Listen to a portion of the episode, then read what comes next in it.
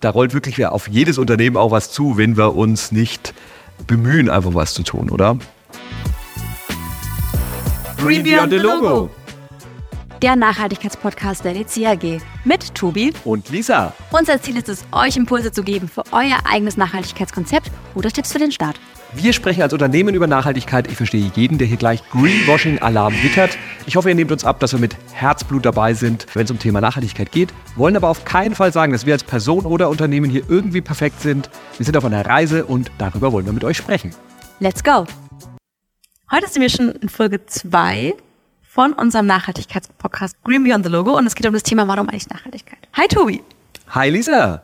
Und ich habe hier für diese zweite Folge den Toni eingeladen der uns ein bisschen abholen wird, warum ihr Nachhaltigkeit in euer Unternehmen bringen solltet und warum das eigentlich wichtig ist. Hallo Lisa, hallo Tobi, danke für die Einladung, ich freue mich hier zu sein. Ja, der Toni war schon mal bei uns. 2018 ja. nämlich zum ersten Mal als Werkstudent. Toni und ich kennen uns eigentlich vom Theater. Spielst du noch? Nicht mehr. Ich habe meine Karriere beendet, nachdem ich mit dir zusammen gespielt habe. Da dachte ich, ja, besser kann es nicht mehr werden und habe damit meine Karriere ruhen lassen. Es war ja für uns beide nur ein Hobby nebenbei. Ich mache manchmal noch Licht- und Tontechnik. Ansonsten, ja, bin ich natürlich jetzt hier bei DC im Business und du beschäftigst dich beruflich mit Nachhaltigkeit und das war schon damals so. Ähm, erzähl, was hast du da gerade studiert, als du zu uns gekommen bist, 2018? Genau, ich habe an der Uni Bayreuth äh, Philosophy and Economics studiert. Das ist der Schnittmenge Wirtschafts- und Unternehmensethik. Das ist so ein bisschen der theoretische Hintergrund von dem Nachhaltigkeitsmanagement in der Praxis, also die Ethik beleuchtet, wie soll man richtig leben und handeln und dann im Unternehmenskontext natürlich, wie soll man als Unternehmen richtig handeln und wirtschaften. Und ähm, dadurch, dass wir uns beim Theater kennengelernt haben und uns ausgetauscht haben, kam es dann schnell dazu, dass du gefragt hast, ja, das ist ein super spannendes Thema und äh, das würdest du gern mal äh, auch im Unternehmen be äh, beleuchten. Und ja, so ist es gekommen, dass ich dann glücklicherweise bei euch sein durfte und mich damit dem Thema auseinandersetzen. Deswegen haben wir dich auch gleich als Gast für die erste Folge, für die zweite äh, Folge nach unserem Überblick ausgewählt, weil du quasi ja die erste Version unseres Nachhaltigkeitskonzepts auf die Beine gestellt hast. Und ganz vieles von dem, was du damals in die Wege geleitet hast, bei uns natürlich jetzt weiter gelebt wird und immer noch das Bestandteil unseres Konzepts Green Beyond the Logo ist. Jetzt kannst du nach ein paar Jahren auch mal gucken, was wir so daraus gemacht haben. Wie lange warst du damals bei uns? Was waren so deine Eindrücke? An was erinnerst du dich noch aus der Zeit, wo du als Werkstudent bei DC warst? Ja, es war, glaube ich, insgesamt drei Monate und äh, das war natürlich für mich super spannend. Ich hatte davor schon bei anderen Unternehmen äh, über Praktika, Bachelor- und Masterarbeit schon Einblick in die Nachhaltigkeitsarbeit bei Unternehmen gekommen, aber als ich bei euch war, dann habe ich gesehen, dass das Thema noch nicht so präsent ist, was durch äh, eure Unternehmenstätigkeit im, im IT-Bereich oder im E-Commerce-Bereich auch sehr, sehr nahe liegt, weil ihr nicht so große Effekte habt. Aber es war trotzdem für mich super spannend, auch hier das Thema aufzubereiten und zu gucken und den, den Mitarbeiter, mit den Mitarbeitern mich auszutauschen und einfach zu sehen, hey, das Thema ist auch für euch relevant, wenn auch vielleicht in einem geringeren Maß als jetzt für einen äh, Ölkonzern. Aber ähm, es muss überall angepackt werden und äh, hier die Punkte zu identifizieren und zu gucken, wo kann man das anpacken. Cool. Ja, mittlerweile haben wir das Thema ja mhm. wirklich auch professionell an eine Sustainability Officerin übergeben. Die Lisa trägt ja dein Konzept fort, entwickelt es jedes Jahr weiter. Und jetzt ganz zu Beginn wollen wir uns einfach damit beschäftigen, warum, ja, wie du gerade gesagt hast, wir als Digitalunternehmen, nur ja, wir drucken nicht viel aus, ja, sind recht digital unterwegs. Warum sollten wir uns denn eigentlich mit dem Thema Nachhaltigkeit beschäftigen? Vier große Bereiche, in die sich das alles untergliedert. Und es ist zum einen natürlich das Thema Umwelt, an das wir natürlich erstmal alle als erstes wahrscheinlich denken. Und danach gibt es aber auch noch weitere Bereiche, die sehr wichtig sind und auch in das Thema einzahlen, zum beispielsweise Gesellschaft, Politik und eben auch der wirtschaftliche Teil. Das sind so diese vier großen Bereiche, die sich eben um dieses Thema, warum eigentlich Nachhaltigkeit drehen und auch den Weg dorthin weisen. Ähm, Genau, Umwelt ist ja jetzt sehr viel auch in den Medien. Da gibt es ja ganz, ganz krasse, krasse Themen, die einfach auf uns zurollen. Ähm, Toni, zum Thema Umwelt, gibt es da irgendwelche neuen krassen Zahlen, wo wir sagen, hey, das ist jetzt einfach was, das muss alle wachrütteln? Ja, da gibt es leider ähm, sehr, sehr viele Zahlen und es kommen immer wieder neue dazu. Beispielsweise ist 2023 wieder das wärmste Jahr seit der Aufzeichnung äh, der Wetterdaten. Und ähm, es wurde gleichzeitig so viel CO2-Emissionen ausgestoßen wie noch nie zuvor oder seit Aufzeichnung der CO2-Emissionen, seit Industrialisierung. Und äh, das zeigt natürlich, dass die Umwelt da aktuell am meisten darunter leidet, unter äh, unserer, der Art und Weise, wie wir leben und wirtschaften. Und nicht nur auch jetzt das Klima betreffend, auch die Biodiversität betreffend, die es sterben immer mehr Arten aus, die Anzahl von Insekten geht immer weiter zurück. Also das hat auf die Umwelt schon sehr, sehr starke Auswirkungen. Es gibt ja. bestimmt noch den einen oder anderen, der zweifelt, aber ich glaube, alle Wissenschaftler sind sich mittlerweile einig, oder Toni? Also es gibt den, wir versuchen hier möglichst neutral zu sein, ja, aber es gibt den menschengemachten Klimawandel von allen Wissenschaftlern bestätigen. Und da rollt ja auch, ich habe immer diese Grafik mit dem steigenden Meeresspiegel im, im Blick. Also da rollt wirklich auf jedes Unternehmen auch was zu, wenn wir uns nicht bemühen, einfach was zu tun, oder?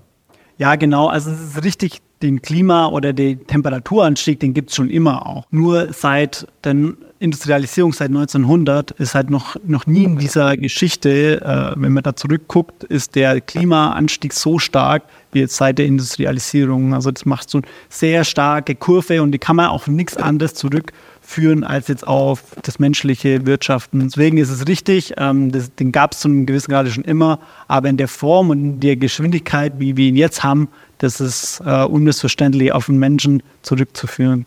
Krass. Also ich glaube, das sollte ja schon mal jedem ein guter mhm. Grund sein, sich mit dem Thema zu beschäftigen, dass wir selber auch in ein, 200 Jahren noch auf dem Planeten leben können, dass es da noch äh, diverse Tierarten gibt, äh, dass ein paar Städte im Meeresspiegel liegen. Genau, also du hast es gerade schon angesprochen, es sind so viele Themen, die einfach kommen und das führt natürlich auch dazu, dass die Gesellschaft Erwartungen hat.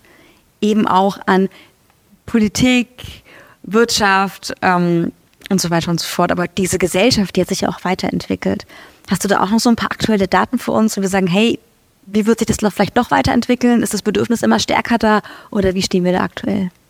Ähm, ja, das ist eine gute Frage. Man muss ja, also man braucht da gar keine Zahlen und Daten lesen. Man kann einfach nur in die Nachrichten gucken. Also Fridays for Future ist eine Bewegung, die aus diesem Bedürfnis heraus entstanden ist, dass da die jungen Menschen einfach wollen, dass man mehr für das Klima tut und für ihre Zukunft auch.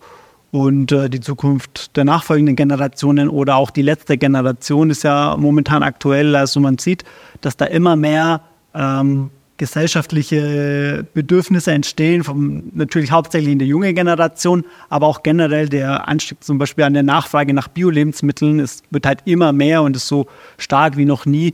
Oder was auch zeigt, dass die, die, die Menschen mehr Wert auf äh, die Dinge legen, wie sie konsumieren und wie sie leben. Und ähm, natürlich gibt es auch ähm, noch viele, die sagen, ich bin glücklich und zufrieden, wie ich lebe, aber es gibt immer mehr, die sagen, sie wollen irgendwas anders machen. Und ähm, daran sieht man auch, dass die in der Gesellschaft sich auch was tut. Ja. wir sind da einfach in einem Wandelprozess gerade, den wir dadurch laufen und mit vielen verschiedenen Interessen und das macht es halt super spannend und herausfordernd, sich dadurch zu manövrieren. Jetzt wird es natürlich spannend für Unternehmer. Ja? Der erste Punkt kann man ja noch sagen, okay, mir ist das gar nicht so wichtig, sollen sich doch mal lieber Politik und privaten Leute darum kümmern, äh, dass dem Planeten besser gibt. Aber jetzt sagst du ja quasi, okay, die Konsumenten fordern das von einem Unternehmen ein. Ja, das bedeutet ja, ähm, ich kann mir auch Marktvorteil wirklich als Unternehmen erarbeiten, wenn ich Produkte anbieten kann, wenn ich Leistungen anbieten kann, die eben nachhaltig sind, ja, weil ich dann einen Marktvorteil habe, einfach ein USP. Wenn ich da einfach besser aufgestellt bin als andere Unternehmen, kann ich das wirklich auch als Vorteil für Unternehmen begreifen. Würdest du es so interpretieren? Auf jeden Fall. Also mit der Konsumentengruppe, der Konsumentengruppe gegenüber, die diese Präferenz hat, da hat man auf jeden Fall einen Nachteil, wenn man dann entscheiden kann, man möchte ein Produkt bestellen, wo der Versand klimaneutral ist oder konventionell dann würde ein Konsument mit einem gewissen Bewusstsein auf jeden Fall sich für den klimaneutralen äh, Versand oder den CO2 geringeren Versand entscheiden. Aus dem Bereich kommt natürlich auch dieses ganze Greenwashing, von dem gesprochen wird, weil natürlich ein Unternehmen, was erkennt, okay, ich kann durch ne, ein ökologisches Produkt, durch irgendeinen nachhaltigen Service mehr Konsumenten begeistern. Das wird natürlich immer auch dann die äh, Problematik mit sich bringen, dass man sich schnell mal irgendein grünes Logo aufs Produkt klebt, um da nachhaltiger zu wirken. Ja, also ich glaube, das ist ein großes Thema, wo man halt wirklich sehr vorsichtig sein muss, äh, dass man sich da nicht in diesen Bereich hinbewegt und sich irgendwie nur ein bisschen grün schmückt, sondern wirklich was tut.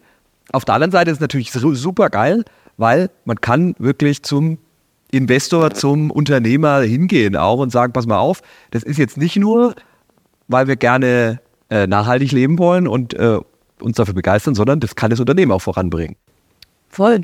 Also das ist ja auch ganz, ganz ein großes Thema im Bereich Nachhaltigkeit, wo auch politische Folgerungen rauskommen, wie Corporate Social Responsibility Directive, die für viele Unternehmen schon verpflichtend ist, nicht für alle, aber für viele. Kannst du so ein bisschen sagen, was da jetzt auch aus politischer Sicht noch alles dahinter steckt? Ja, also du hast das ja auch äh, schon angedeutet, Tobi, das ist äh, mit diesem Greenwashing-Thema beispielsweise, das Feld wird immer enger, indem man dann sich selber irgendwelche Logos oder irgendwelche Statements machen konnte zu seinen Nachhaltigkeitsaktivitäten, weil auch von der EU, also die EU möchte ja bis 2050 der erste klimaneutrale äh, Kontinent werden. Und in diesem Zuge äh, gibt es natürlich jetzt viele Gesetze, dass die großen Unternehmen jetzt erstmal in erster Linie berichten müssen, ihre Nachhaltigkeitsaktivitäten und Daten. Aber es gibt zum Beispiel auch eine Green Claims Directive, wo Unternehmen genau darlegen müssen, welche, wenn sie Aussagen über Nachhaltigkeit machen, wie sie das belegen können mit äh, Daten, Zahlen und Fakten. Und dadurch ist man als Unternehmen natürlich auch gut beraten, wenn man selber weiß, was man nachhaltigkeitsbezogen ähm, welche Auswirkungen man hat und dann, wenn man kommuniziert, das dann entsprechend auch äh, untermauern kann. Und ja, dadurch wird, äh, man hat auf der einen Seite auch, wie du gesagt hast, diesen Unique Selling Proposition, wo man sich abheben kann gegenüber anderen Unternehmen, aber man, das wird gleichzeitig immer mehr von der Freiwilligkeit, wird es immer mehr zu einer, zu einer Erwartung oder zu einem ähm, ja, Erfordernis. Man muss, man muss das erfüllen man muss das äh, eine Compliance, das wird eine Compliance-Thematik. Äh, Wenn man diese Daten und Zahlen nicht berichtet, dann äh, muss man sich als Unternehmen gegenüber gewissen Konsequenzen sehen. Das heißt, man hat eigentlich nur zwei Möglichkeiten. Ja, man könnte meckern, oh Gott, alles wird von der EU geregelt, oder man sieht es als Chance, vielleicht da sogar voranzugehen, ja, einfach jetzt schon mal mehr zu machen, als gefordert wird, um dann in Zukunft ganz entspannt diesen Gesetzen entgegenzublicken und zu sagen, cool, ähm, da habe ich mich schon gut vorbereitet, ist ja eine Win-Win-Situation. Ich bin für zukünftige Gesetzgebungen super vorbereitet und tue gleichzeitig noch was fürs Thema Nachhaltigkeit für den Planeten. Ja, kann man ja eigentlich nur jedem Unternehmen empfehlen zu sagen, jawohl, da gehe ich lieber schon mal ein paar Schritte früher, als es wirklich Pflicht wird, dann bin ich gut vorbereitet und tue noch was für die Umwelt. Ab welcher Unternehmensgröße ist es denn aktuell wirklich verpflichtend? Hast du da Zahlen für uns dabei? Also ich kann dir jetzt nicht aus dem Stegreif sagen, bis genau zu welchen Mitarbeiterzahlen. Es gibt da verschiedene äh, Konstanten, an denen man da, an denen das abhängt. Das ist zum, zum einen der Umsatz, zum anderen die Mitarbeiterzahl. Und ähm, ich habe die nicht alle im Kopf, aber kleine Unternehmen haben dann natürlich noch mehr Zeit. Und für die trifft das später, weil die großen Unternehmen natürlich die sind, die mehr Auswirkungen haben und durch durch ihre Unternehmensgröße und da dann natürlich als erstes mit dabei sind. Nichtsdestotrotz, wie du schon gesagt hast, je früher man anfängt, sich darauf vorzubereiten und je weniger zeitlichen Druck man hat, desto angenehmer ist es natürlich für sich als Unternehmen, ähm, sich da in Ruhe mit dem Thema auseinanderzusetzen und sich da auf die Berichtsanforderungen vorzubereiten, bevor sie dann wirklich ähm, verpflichtend werden. Dritte Bereich, der noch übrig bleibt, ist quasi dieses wirtschaftlich Technische, wo wir so ein bisschen auch alle wissen, so vielleicht aus der, aus der Schule noch oder aus Uni-Zeiten oder Ausbildungszeiten, wir so die erste Welle der Industrialisierung über die weiteren Wellen und wo wir aktuell stehen. Ja, wo stehen wir eigentlich aktuell? Das ist eigentlich äh, das, ganz, das Schöne an diesem ganzen Thema ist, dass die, die Digitalisierung und die Technisierung die Nachhaltigkeit unterstützen. Und also wir sehen es jetzt selber im Fall der Corona-Pandemie, wie wir schnell und unkompliziert jetzt doch alle remote arbeiten konnten ja, und die Wirtschaft nicht einfach komplett stillstand, sondern das einfach irgendwie trotzdem weiterging, weil die Leute dann äh, schnell trotzdem irgendwie von zu Hause aus arbeiten konnten. Und die Technologisierung und die Digitalisierung, die zeigen einfach, die ermöglichen, es gibt viel leichter, viel mehr Transparenz als früher. Man kann viel schneller über viel mehr Daten verfügen. Und das ist natürlich super wichtig im Bereich der Nachhaltigkeit, weil man wissen muss, Zahlen und Daten und Fakten basiert, welche Emissionen oder welche Auswirkungen auf die Umwelt habe ich wo und wann. Und mit deren Hilfe der Daten kann man natürlich die dann auch äh, adressieren und sagen, okay, dann versuche ich das zu verringern. Und in dem Moment, wo man weiß, was man verursacht an Auswirkungen, kann man das natürlich auch managen und anpacken. Ja, ich verstehe das auch so, dass halt der, ja, der wirtschaftliche Output, den wir so haben, gerade nicht mehr zwingend aus ja, Dampfmaschinen oder äh, CO2-Emissionsproduktionsanlagen äh, ähm, generiert wird, sondern eben ganz viel auch data-driven, ähm, ja, gerade auch in Deutschland, wir als DC machen ja, bringen, erbringen Dienstleistungen, müssen dafür jetzt immer weniger auch zu Kunden vielleicht fahren, fliegen, weil man viel remote machen kann. Also die Technik, die es gibt, ermöglicht, glaube ich, an allen Stellen Energie zu sparen, Prozesse zu optimieren, äh, Dinge remote zu machen, wo man vielleicht früher noch äh, hätte hinfahren müssen. Ein paar Negativbeispiele, dann plötzlich so eine Technologie wie Blockchain aus dem Boden sprießt, ja, alle draufspringt. Auch eine gute, da sind ja stecken ja auch ganz viele positive Chancen drin, aber wenn es dann natürlich mal eine Auswirkung hat, ähm, ja, dass es da riesige Kryptowährungsrechenzentren gibt, die nichts anderes machen, als da Energie verbrauchen, um hoffentlich mit Kryptowährung irgendwie äh, Geld zu verdienen, dann kann es natürlich auch mal wieder ins Negative kippen. Also bei all der Positiven, was jetzt vielleicht auch künstliche Intelligenz und Big Data und alles uns bringt, ja, ganz viel fürs Klima zu tun ähm, oder anders zu wirtschaften, kann es natürlich auch da, wenn man nicht aufpasst, äh, dazu kommen, dass irgendeine Technologie plötzlich der Riesenenergiefresser wird. Wie gesagt, es hat immer alles zwei Seiten der Medaille, aber das ist eine, eine Möglichkeit, die die Technologie und die diese Dinge auch bieten und das große Potenzial haben, da die Herausforderungen, die auf uns warten, in der Zukunft da anzupacken und ja, zu lösen. Dann haben wir ja wirklich vier sehr, sehr gute Gründe schon mal für alle, sich mit dem Thema Nachhaltigkeit zu beschäftigen. Ja, wir alle wollen der folgenden Generation den Planeten im guten Zustand übergeben. Wir wollen als Unternehmen natürlich den Konsumenten, die immer mehr Nachfrage nach ökologischen Produkten und Leistungen haben, was anbieten können und damit vielleicht uns einen Vorteil am Markt verschaffen können.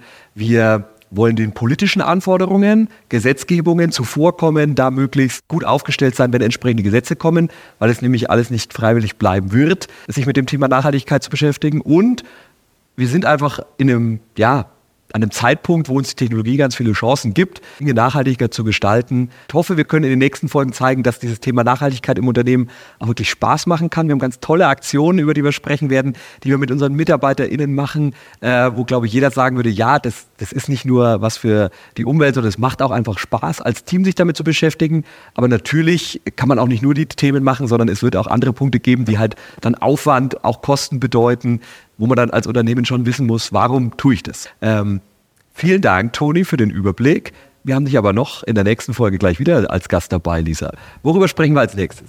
In der nächsten Folge sprechen wir mit dir darüber, so als kleine Teaser schon mal, was, was bedeutet eigentlich Nachhaltigkeit?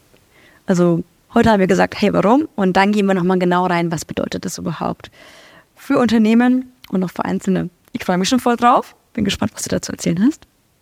Danke für die Einladung. Ich freue mich auch und ich freue mich vor allem, dass ihr als Unternehmen ja nicht nur darauf wartet, bis die äh, Politik euch zwingt, tätig zu werden, sondern von selber aus sagt, ja, wir wollen schauen, wie wir das äh, bearbeiten können aus eigener Überzeugung. Und das ist eigentlich der Idealfall, dass man als Unternehmen guckt, was kann ich tun und dann äh, sich an den Rahmenbedingungen orientiert. Danke und ich freue mich auf die nächste Einladung. Dankeschön.